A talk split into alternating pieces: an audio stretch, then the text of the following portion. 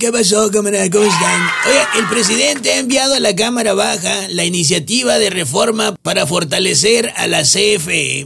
Dicho en otras palabras, para fortalecer a Manuel Bartlett.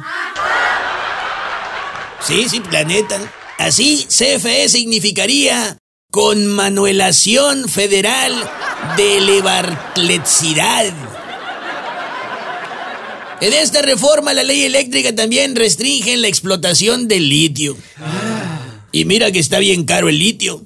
El litio de gasolina, el litio de diésel y el litio de gas.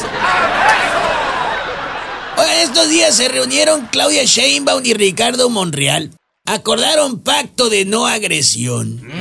Fíjate, las matemáticas nos daría el resultado real de este asunto de esta manera.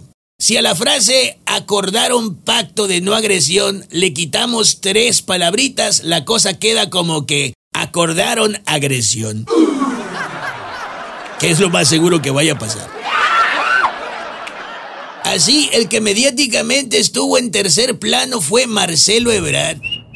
No se sabe si le despactaron el pacto que había hecho con Monreal o si simplemente lo repactaron de otra forma haya sido como haya sido, lo importante es que cuando las cosas se pongan de tal modo, el pacto que venga sería sin duda un pacto suicida políticamente hablando.